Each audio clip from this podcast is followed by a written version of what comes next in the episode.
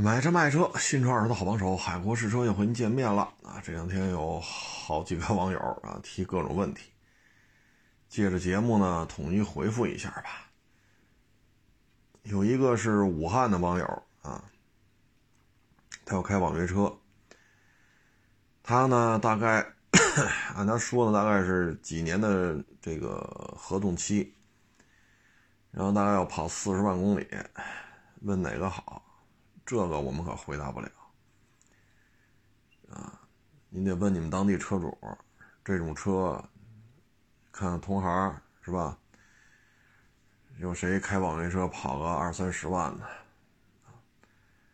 你问我们，我们怎么回答呀？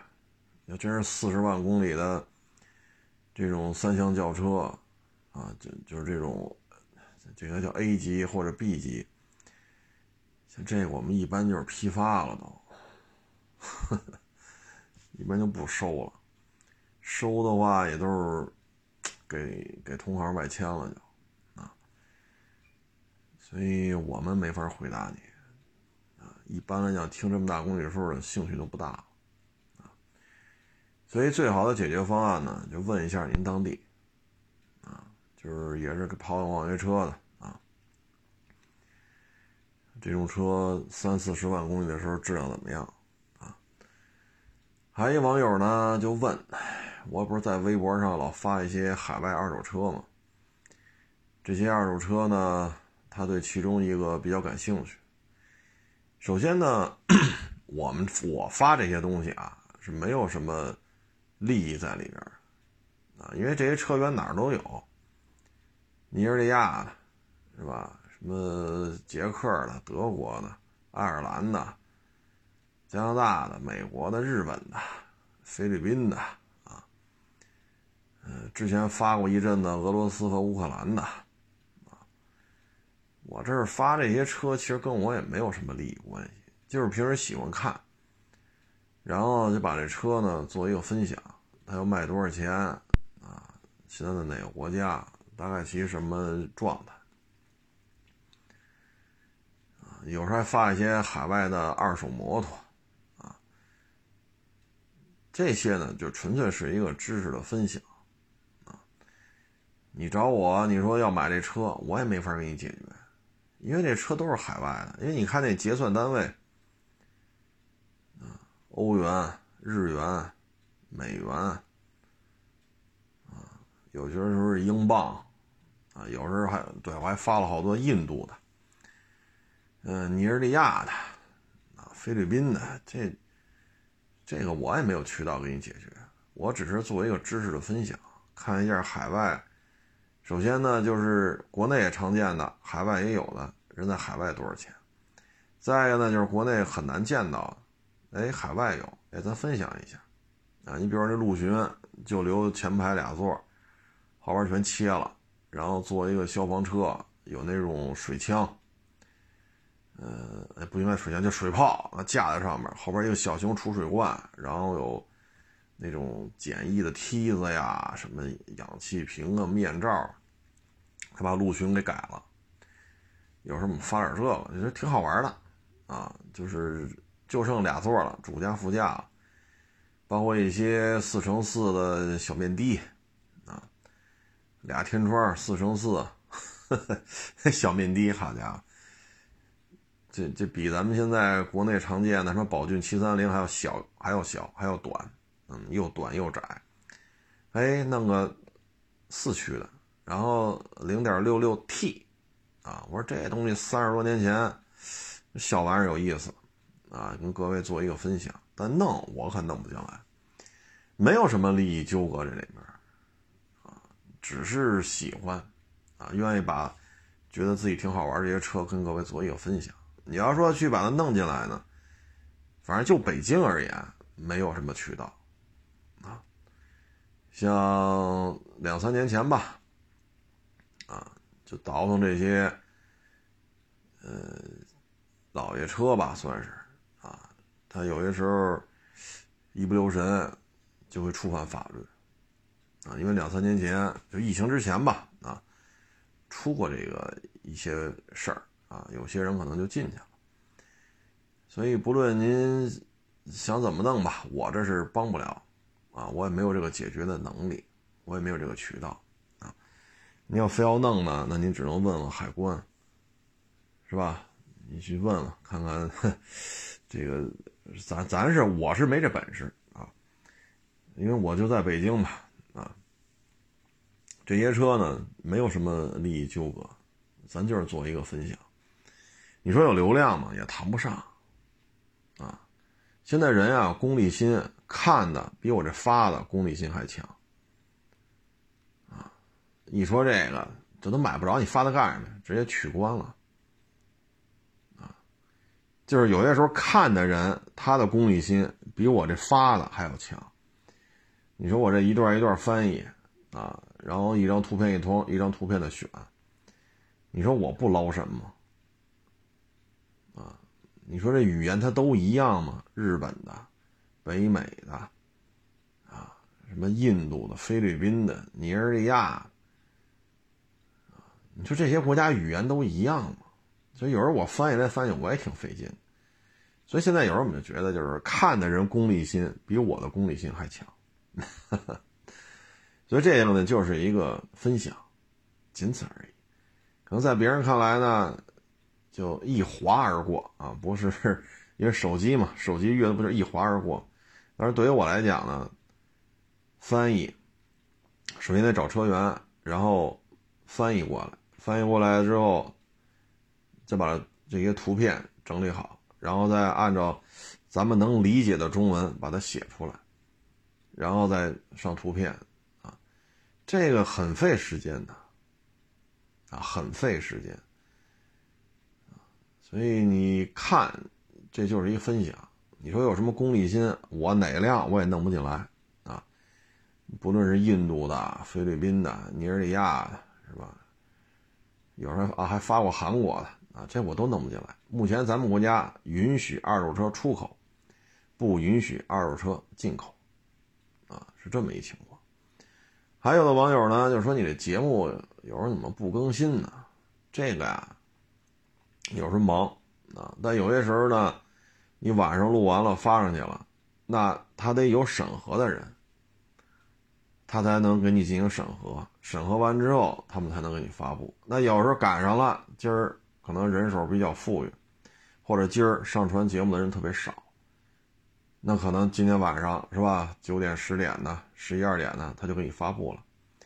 那有些时候呢，他忙啊，他忙。再一个，咱这。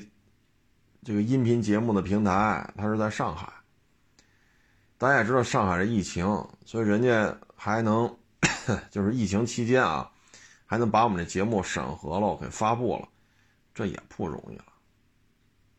啊，你看上海今天好像是一百多确诊吧，一千多无症状，这已经很不容易了，是不是？上海当地的老百姓也付出了很大的代价，然后。咱们音频节目这个后台工作人员，也是，也可以说是 咬着牙啊坚持这个工作，要不然咱这节目就发布不了。不是我上传完就完了，是人家得审核。所以有人可能你看，哎，怎么上午十点发出来了？这不是我说十点发的，这不是我干的。很多事儿我这是控制不了的。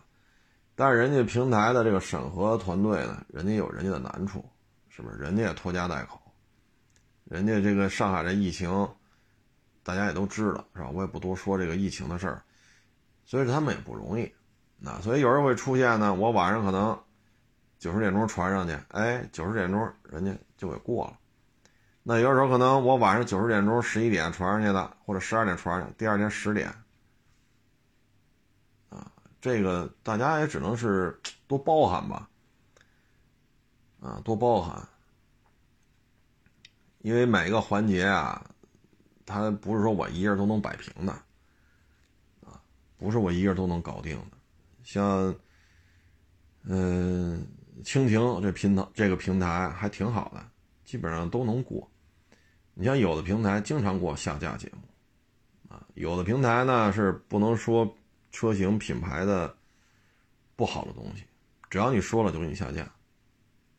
啊，有的平台呢是不能说这个漂亮国不漂亮。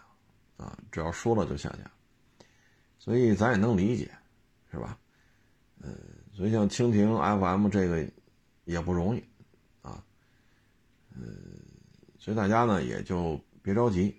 啊，我这儿呢要忙得过来，我就录节目就发。啊，但是什么时候审核过呢？不在我这儿啊，这跟各位说一下这个。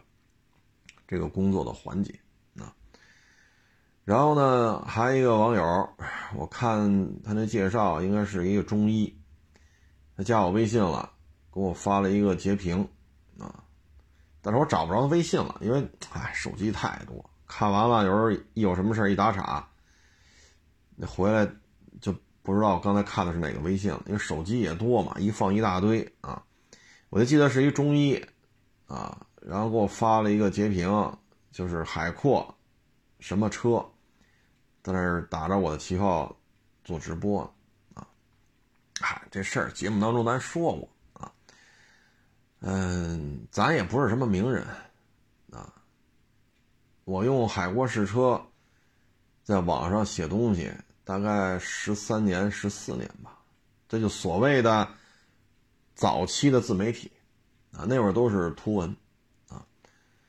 嗯，十二三四十三四年前，大概这么个期限吧。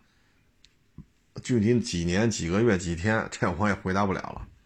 反正十三四年吧，啊，嗯，就这样，啊，不温不火，啊，很多人还不知道我是干什么的，所以呢，也足以证明咱也不是什么名人。都蹭到我这儿来了，我觉得，嗨，愿意蹭蹭吧。这是第一，第二呢，就是通过这事儿吧，也能看出这个人背后的思维方式啊。做二手车呢，总想走捷径啊，所以呢，你通过这个能看出来，他对于车况，他对于这个车二手车辆的把控，他的整个的思维状态是什么？就是要要就是要走捷径。啊所以，呵呵哎，随他吧，这都是聪明人，啊，这都是聪明人。嗯，这个东西你说愿意愿意怎么叨叨怎么叨叨呗。但是我想说的是什么呢？就是做满没有没有这么做的，啊，嗯，我给大家举个例子，你比如说这个康师傅。这方便面啊，有的呢起个康帅傅啊，康师傅给他哎改一个，改成康帅，把那一横去了。那你做到什么程度呢？对吧？你娃哈哈他那个矿泉水你也给他改啊，有的给他改成什么呃娃娃娃和和啊娃恰恰。恰恰瓜子那个写法啊，还有农夫山泉啊，就改的是农天山泉啊，就这一横一点儿就跟这儿，哎，那最终谁能做大？咱不说咱做多大，咱也是小买卖。反正就是说呢，做买卖啊，如果一开始你这心态就不对，你蹭谁也没用啊，也没用。相反呢，这种急功近利的心态吧，也必然会影响到他对于车况的把控，这是必然的，因为这是从心理学的角度来讲，这是他会保持一致性的啊。所以我也谢谢这位学中医的网友啊，但是微信太多，九个手机，好家伙，看完了只要当时不回，有一有什么事儿接个电话，谁又找我这个那得，你再找吧，找不着了。啊所以有些网友可能理解不了，啊，你理解不了呢，这我也没招，那只能等您也买九个手机，也弄这么多微信，您就能理解了，啊，所以理解不了呢，也都赖我，啊，不能赖别人，所以最近呢，就问问题的也挺多，嗯，大致先做这么一些回复吧，啊，还有问这个嘉华保不保值。我呢也录了个每日一车，就说这嘉华。嘉华呢，咱没有连续性，因为奥运会之前那会儿那国产了一阵子，嘉华二点七呀、三点五啊两个版本，啊排量是两个，然后就停产了，然后这又开始弄这个嘉华，等于这之间吧十几年，在国内在国内嘉华就没有再生产了。你说有个零。是吧？零七八岁的谁通过什么渠道弄过一些进口的来？这保不齐，啊，这保不齐。但是国产确实停了十好几年了。那现在呢？这个嘉华，这不又国产了吗？所以我们也没法去借鉴它的保值率，啊，因为十几年前那批嘉华二点七、三点五的，现在也就是万把块钱，啊，也就这价位了，这怎么聊啊？我们只能说呀，您参照一下，比如都是国产的，你参照一下北京现代的这个胜达，你不是五年吗？是吧？你说现在孩子小，啊，孩子小，你现在就得弄一大 MPV，啊，你说再过五年这孩子就大了，啊，可能就不需要这种大 MPV 了，因为孩子小嘛，每个小孩都得需要人照顾。现在吃啊、喝呀、拉呀、尿啊，包括穿衣服，还都弄不了呢，还得大人帮着他呢。那再过五年，这孩子那，你要说能识文断字吧，可能有点夸张了，但这也差不多了啊。最起码知道自己吃饭了啊，简单的洗个袜子呀、洗个裤衩，他也会洗了啊，自己上厕所也都能解决了，是不是？所以那会儿可能就不需要这么大的车了。那五年呢，就是您就参照一下一七年的北京现代生产的胜达，这个呢二点零 T，它也分高配低配两驱四驱是吧？那现在二二年你要去买一七年的胜达，就是精品，是吧？精品的不能再精品了，说公里数特别短，全程电保，个人一手，大顶配，原漆原玻璃原胎，是吧？你这这精品的不能再精品了。那这车现在多少钱呀？二手车行摆在这儿卖，也就是十二万多，也就这样了。人家来了，跟咱砍个砍个三千啊，砍个五千，那时候可能也就十二或者十二一出头啊，就大概就这价位吧。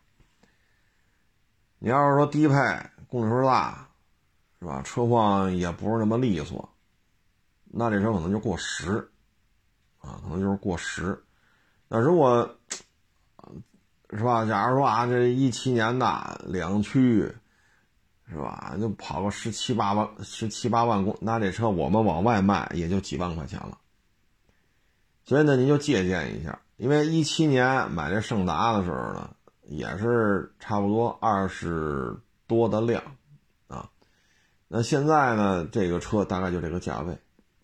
那嘉华呢，现在优惠两三万块钱吧。啊，有的网友说他们那能优惠四万，这个不做确定的一个答复啊，因为我也没去，我也出不了北京。现在这疫情管控，就是他说他们当地能优惠四万，但是一般来讲就是两万多，啊，两万来块钱，大概这么一价位啊。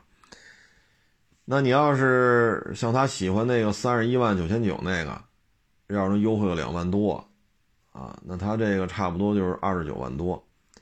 二十九万多呢，这个比当年一七年买北京现代胜达呢，肯定要贵了好几万，啊，要贵好几万，那就参照一下呗。现在这说这零售十二大精品，就成交价十二十二万二十二万三，那你差那几万往上加呗，那可能也就是十六七，啊，咱只能这么来推算了，因为这个现在这一代嘉华国产之后在国内卖，它没卖够五年呢。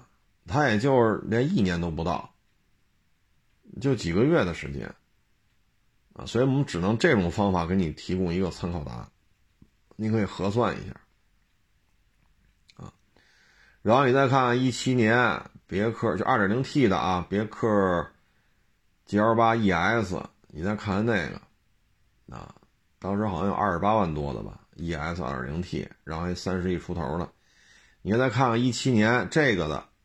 这算 MPV 吧，跟嘉华算对标了啊！你再看看它，二十大三十帽，一七年的现在卖多少钱？你就有心里有数了。你这个保值率肯定比不了别克 GL 八，但是你又比胜达那个得多卖点，因为毕竟新车价格差了好几万呢，啊，所以大致就这么一价位吧。你觉得行你就买，你觉得不行你就别买，啊，因为钱是自己的嘛，啊，你说塞纳那肯定比嘉华保值，尤其是现在部分店面那象征性还给点优惠了。啊，也不多，一千两千的，反正象征性还能给点优惠了。有些店呢是你不加价，是吧？那就等吧。说现在五月份你交钱，七月份能提车。所以现在你要买一塞纳呢，那肯定保值率要比这嘉华要强。但是塞纳这个定价可比嘉华高啊，而且呢配置还低。你说三十一万九千多，这个嘉华呢是四座。但它是三排座啊，就是四座可以提供烫定动定，这个家里用就很方便了，而且第二排带腿托，啊，尤其第二排带烫定动定，你夏天呢，你把这通风开开，谁往上面一坐，它都舒服一点，而且带腿托，确实，是吧？就相当于一个大躺椅，啊，你要冬天呢，你把这个烫定开开。谁在上面躺都觉得暖暖乎乎，这不也挺好二2 0 T 呢，可能比2.5混动的，尤其是高速公路上的状态好一点，隔音也要比塞纳强一点。但是呢，你也得想好喽，这玩意儿卖不动。你说出大天去，现在嘉华一个月也就小几百辆，二三百辆吧，二三百辆的量。那塞纳呢，现在月销过五千了，现在奔着一万去了。这个是没办法，这是客观事实啊，啊，然后今年我想想啊，大概几月份呢？夏末初秋吧，啊，应该就可以买到北塞纳。现在买的是南塞纳，等于一南一北俩塞纳同时卖，那这可能价格竞争就会，是吧？那那会儿它的价格可能就跟塞就跟这个嘉华的，就是塞纳的价格就跟嘉华价格差不多。那你想啊，如果说北塞纳、南塞纳他们自己有价格差，那如果说北塞纳卖的更低，啊，那可能二十八九就能提塞纳的话，那嘉华怎么办？还得往下降。所以你现在说优惠两万、两万五、三万啊，有的网友说能优惠四万，那四万那个我不清楚啊，因为我也出不了北京现在，反正就是网友说的。反正两万多肯定是有了。说你三十一万九千多，你优惠两万多。那如果那会儿北塞纳低价策略，那他这车便宜了，那你这个怎么办？你嘉华还得优惠，要不然这彻底死翘翘了。所以两相一比较吧，有些事儿你自己想好了啊，你自己想不明白，那将来可能他较劲这事儿啊。今年上半年呢？嗯，前四个月吧，我看了一下数据，新车销量呢掉了大概百分之五十一，就跟去年头四个月，就跟之前相比吧，今年头四个月的销量好像是掉了百分之五十一。你要二手车呢，大概掉了百分之二十大，啊，就是将近三分之一，三分之一不到，啊，四分之一多，三分之一不到。也就是说呢，前四个月。二手车、新车，它的销售量明显的下滑，所以要想完成任务吧，那咱就以六月份为例吧。那现在五月份啊，上海还没有做到清零，北京也没有做到清零，然后还有那么十几个省市吧，也没有做到清零。那我估计就得到六月份了，啊，六月中下旬。全国各地复工复产，嗯，咱们说完这些吧，再跟各位分享一个案例，就是一定要，就是家里有骑摩托车的，或者说家里有这半大小子，一定要跟他平时啊多沟通啊，不是说上来就指责他啊骂他，不是，是要多沟通啊。让他意识到呢，就是摩托车，首先你得有驾照，然后呢，这台摩托车还得有合法手续。第三呢，你得在一个合法的道路上去骑行。说这条路不让摩托车骑，那就别在这儿骑。这个是平时的这种沟通，才能让他有这个意识，而不是说劈头盖脸骂一顿。啊，你敢骑摩托车，我打折你的腿。这么聊天可不行，因为这么大的人呀，十大几岁，二十来岁，他逆反心理特别强，所以这平时得多沟通。为什么这么说呢？是因为这不正好看了一个案例吗，十五岁的一个小男孩，无照驾驶一台套牌的摩托车，超速行驶，撞死了一个老人。那这就甭聊了，这肯定是小孩全责呀。第一，无照驾驶；第二，这台摩托车是套牌的；第三，超速，不是超了一点半点是超了很多很多。然后结局就是致一人死亡。那他只有十五，你说这事儿闹的，这就很麻烦了，因为他岁数太小。可能他现在他觉得无所谓，是吧？爹妈把钱赔了，这事儿不就完了吗？但是这背后会带来什么呢？就是你虽然说十五岁，但你终有长大的时候。你长大了之后说，这一一调档案，那您这您这，是吧？涉嫌一起交通事故致一人死亡。如果再看一下细节呢，就是无照。套牌超速，那您要有这么一个履历的话，很多单位你去不了。你说考警校当警察，考军校，是吧？或者说公立医院啊，或者说小学、初中、幼儿园，你去这儿谋个差事，这都不会要你的，因为您这个。但现在嘛，年幼无知，十五岁，你你肯定不能说他成年了，对吧？怎么着也得十八岁以后吧。十五岁你说他是个成年，这确实有点不合适。他就是个孩子，但是这个后果就很严重了，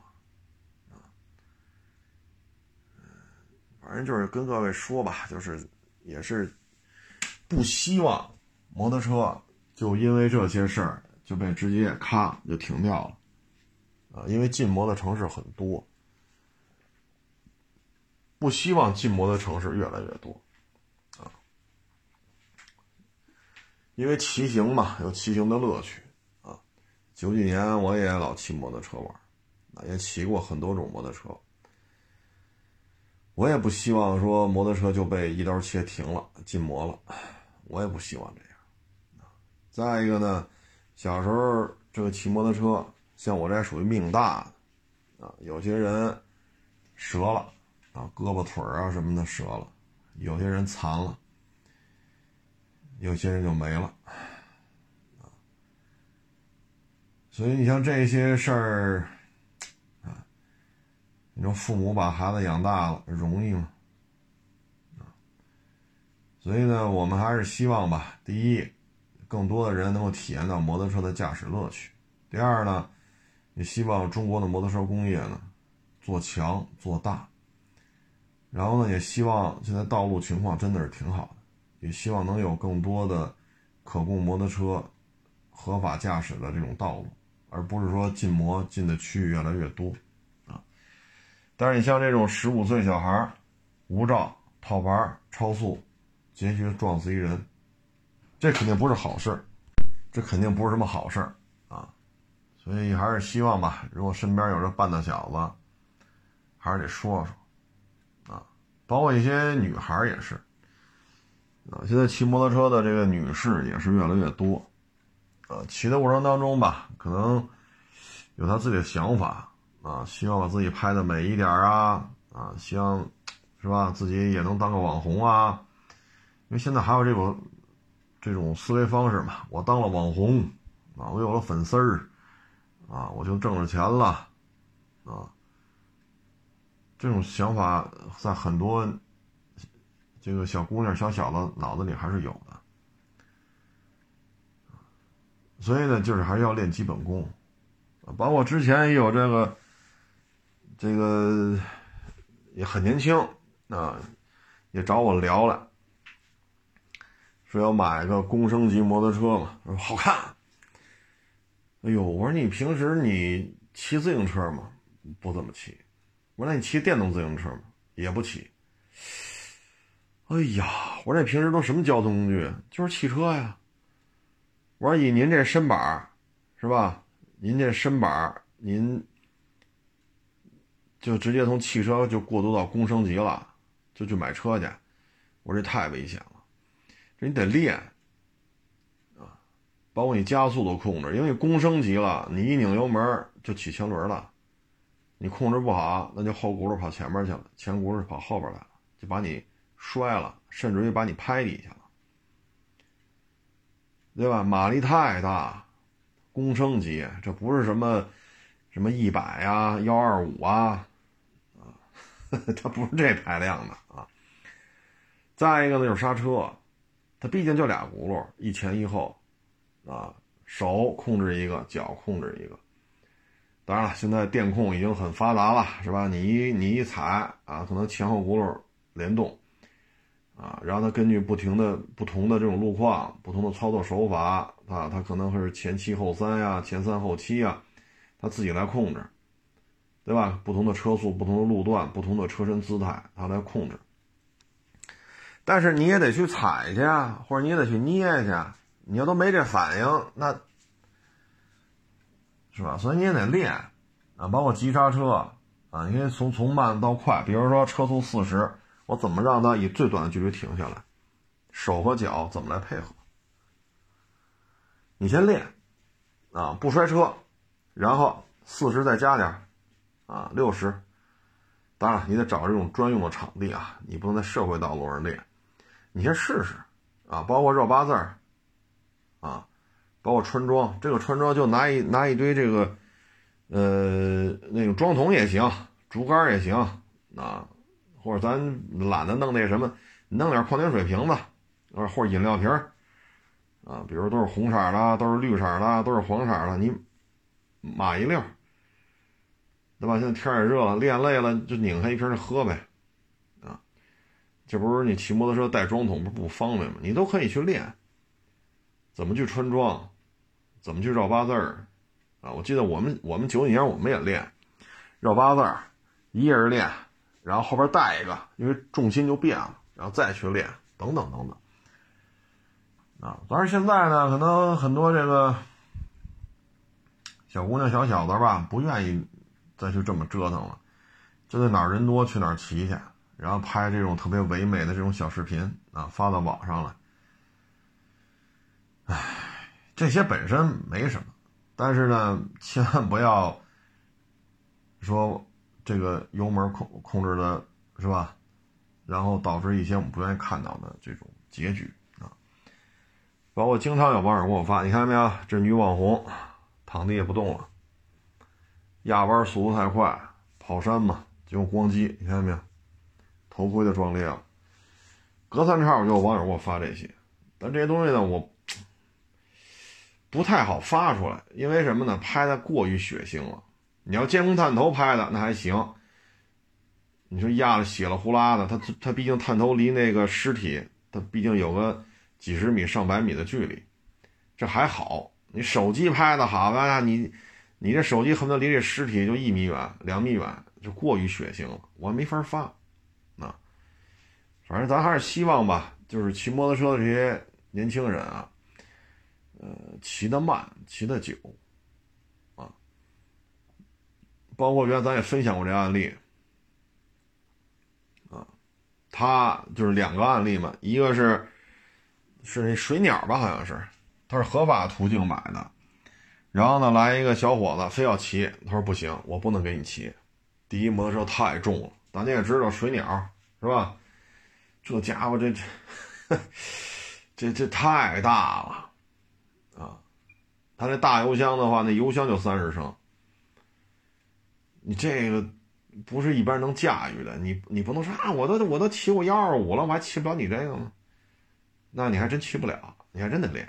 然后车主呢就不同意，说不能给你骑，一车太大，太重；第二呢马力也大，你这水鸟啊，它不是幺二五，它后边加一零儿，所以人不同意。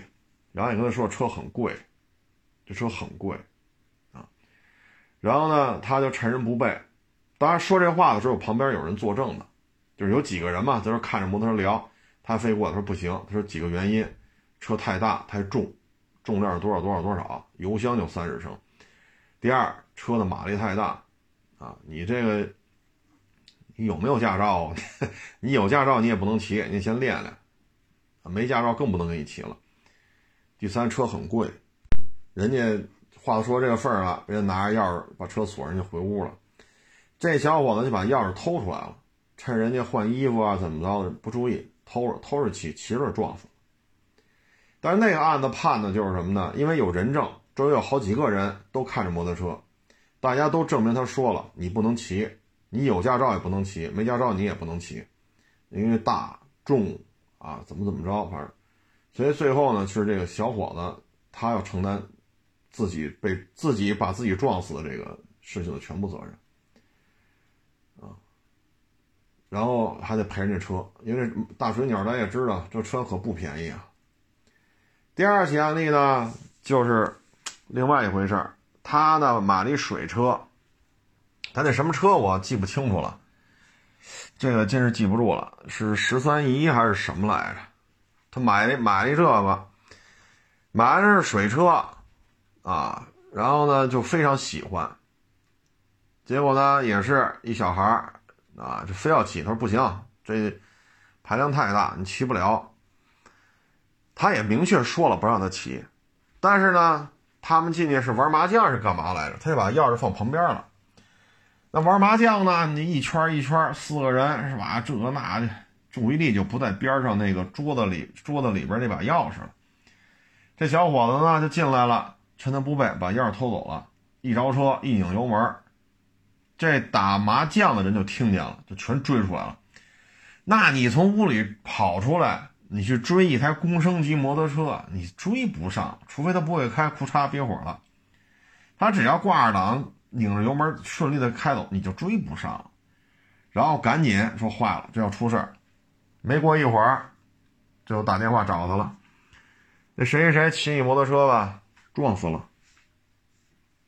得，去吧。这个就判他就他就有责任。为什么呀？你买的这台摩托车是水车。啊所以这个他就得承担一些责任了。那第一个那个小伙子偷他的这个水鸟的钥匙，这就得他自己承担责任。因为什么呀？周围有证人证明不同意你开，也跟你讲了车太大、车太重、马力怎么怎么着。然后你有驾照也不能给你开，没驾照更不能给你开。然后车又很贵，说的都很清楚。周围这几个人都可以作证。啊，车又是合法手续，确实人上了牌子了。确实又是在不知情之下偷的钥匙，这些人都可以作证。那最终就是小伙子自己偷摩托车把自己撞死了，自己承担责任。他可以追究那小伙子的这个赔偿责任，赔偿他这摩托车。就相当于他小伙子有什么财产吧之类的，谁来继承，那就要继承这个人就要承担这摩托车的赔偿损失，他有这权利。当然了，说都到这份儿上了，哎，这这。但咱得只是说这事儿啊，所以大家呢一定要注意啊，一定要注意，千万别给自己找这麻烦。本来说你现在各行各业萎缩的厉害，内卷的厉害，现在不是说我敬业，我认真啊，我这业务能力强，我我我好好干。现在不是不是这个时候，疫情一来，你说你怎么弄？你是没有办法，所以大家的收入都在下降，咱就别再给自己找麻烦了，啊，反正就各位家里要有这半大小子啊，或者小小的小姑娘啊，啊，有这想法了，一定要。当然了，你要是现在才想起说这事儿就晚了，他就不一定听你的了。你得打小跟他说，比如说有红绿灯，法制进行时，中国法制六十分，中央台还有十二，中央 CCTV 十二，那也是一法制法制栏目很多的一个频道，法制频道。你要是打小带着孩子经常看，你看这个啊，撞死了，你看这警察是怎么说的？啊，是是怎么定的责任？你看没有？你再看监控，啊，那这肯定说的，人家就是官方官方回复了，这就是说说的就是最终结论了。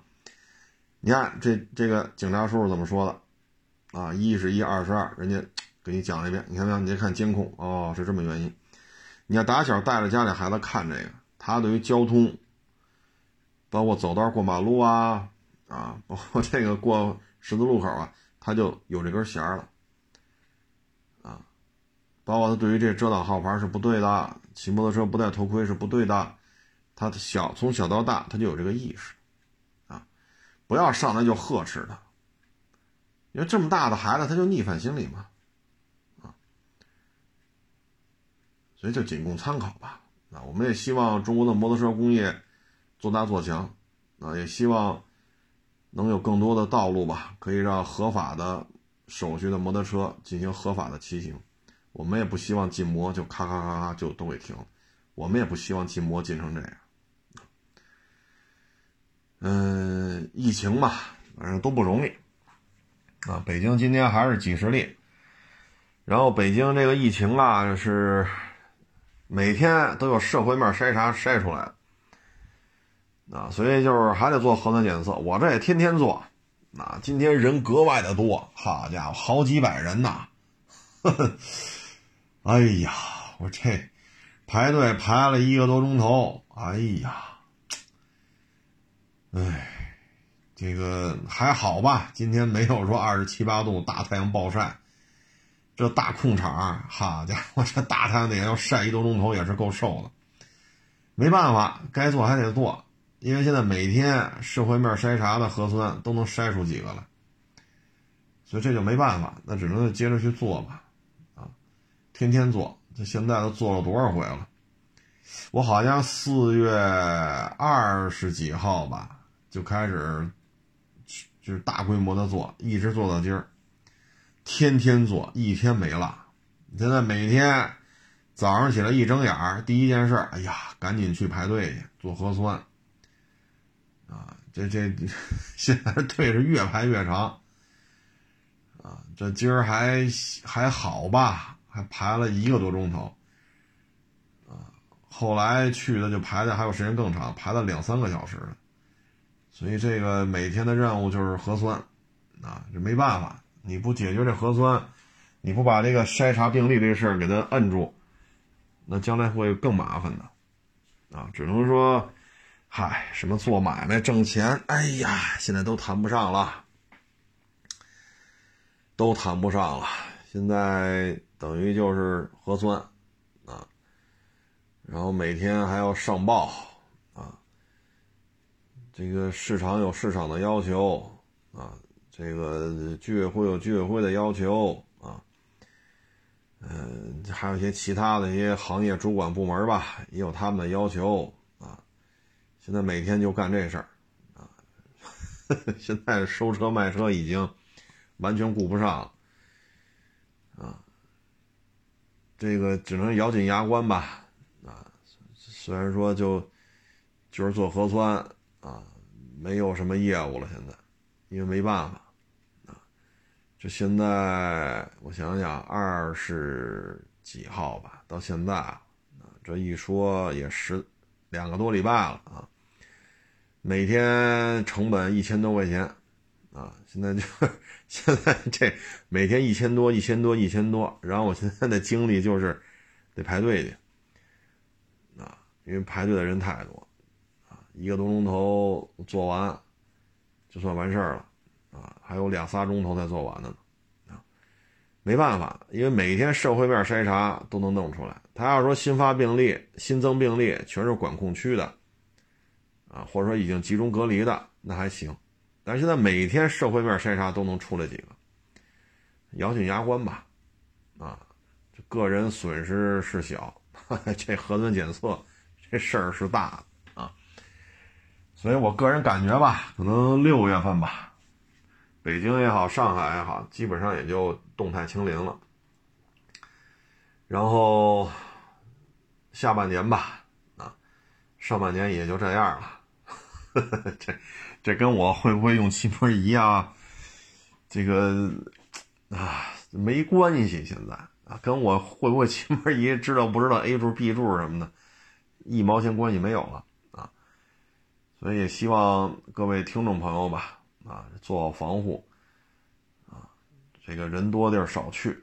你像北京，天天都有这社会面筛查出来，哎，所以这个只能是人多地儿少去，口罩呢得戴着，勤洗手，啊，勤洗手，也没有什么其他的好方法啊。说社区啊、居委会啊、啊市场什么的，就就听安排吧，让干什么干什么吧，啊，行了，也不多聊了啊，希望这疫情早一天结束。